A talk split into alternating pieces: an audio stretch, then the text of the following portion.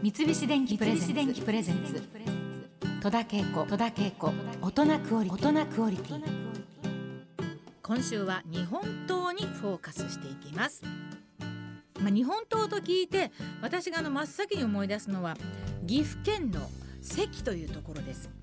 室町時代より続く巨大な日本刀の生産地として知られ最盛期には数百人もの刀鍛冶刀工が関に住んでいたそうです、えー、現代でも関には刀工の伝統が受け継がれています。関市にあります関鍛冶伝承館では日本刀の歴史が紹介され名人による古式ゆかし日本刀作りの実演が見学できます。トントンチーンと。刀工たちの土音が響きおよそ1300度の炉から飛び散る火花。その勇壮さと荘厳さ生前さは見学する人も息を飲むとか。あの子供の頃鍛冶屋さんみたいなのうちの近所にもあったんですけれどもね熱い印象があってあまり子供たちはあの近寄ったりはしてなかったんですけれども音だけはねずっと鳴ってるなーっていうのがあったので音のことはすごく印象的なんですよね。え歌にもありますからなんかその鍛冶屋っていうと音なんかいろんな土音が響いてるなという感じはすごく今でも思い出されます。えー、そんな私は実はですね子供の頃にあの剣舞を習っていたことがあるんです。皆さんあんまり馴染みないかもしれませんけど詩吟と合わせてあの踊るものを剣舞とまあ大体言うんですよね。だから大抵は皆さん詩吟と両方習ってる人が多いんですけれどもまあ私もあの詩吟と剣舞両方弁声粛々っていうやつです。一番有名なのは。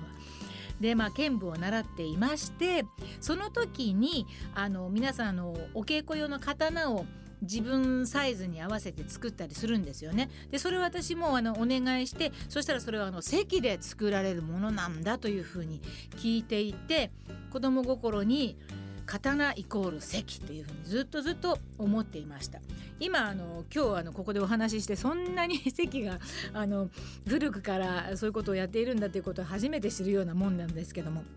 まあ、あの関というところで刀っていうのをたくさん作ってるんだなということはずっと子供の時から思っていました。で私はそこであの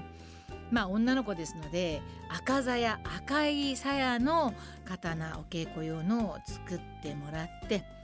まあ、自分の身長に合わせてあれはこうサイズをねこう抜きやすいように作るんですけれどもねあのその赤鞘の刀を作ってもらったことがあります。で関で刃物といえば室町時代に関で活動した刀工孫六金本通称関の孫六が有名です。これは皆さんももしかして聞いたことあるんじゃないでしょうか。すごく有名ですからね関の孫六。彼が作った刀は石の地蔵村を真っ二つに切り裂いたという伝説があるそうです。で現在も関の町に日本国内はもちろん海外からも多くの日本刀ファンがやってくるそうなんですけれどもその魅力の一つが日本刀作りの工程を学ぶことができるから、まあ、時代や流派によって異なるんですけれども日本刀一振りを作るには5キロから10キロの玉鋼が使われます。この玉鋼というのはですね、まあ、玉に鋼え、金辺の鋼を書くんですけれども砂鉄を原料として日本独自のたたら吹きと呼ばれるたたら吹きですかね吹くという字です。たたら吹きと呼ばれる製法で作られた鉄のこと。で機械で精錬した鉄鋼と比べると硬く折れず曲がらず伸びやすく研ぎやすいなどの特徴を持っているそうです。特徴というか完璧なことがもう全部揃ってるということですよね。現在東証東高と呼ばれる刀鍛冶は全国にわずか250名ほど。全国にですよ少ないですね。数年以上の厳しい修行の後文化庁の認定試験を合格した方たちだけが東工と呼ばれるそうです。え炉に火を入れて温度が上がると不意語と呼ばれる空気を送り込む装置の横に座る東証の指示で初めは1人次に2人の打ち手が加わり土音を響かせながら熱くなったところを叩いて伸ばしていきます。この作業を鍛錬と呼びます。ねただやみくもに叩いてるわけでは決してなくて叩かれると不純物が火花となってこう飛び散っていくんですね。うん。でまあ見てる方はこれあのあの音がリズミカルだなってそんな音だなというふうに思うくらいなんですけども東証は炉の温度を炎の色火花や音など五感で判断し一瞬たりとも気を抜けない緊張の中土音の強弱や回数などで指示を出しているとかすごいですね。まあこれ本当に熟練のというか経験がその勘を培っていくというか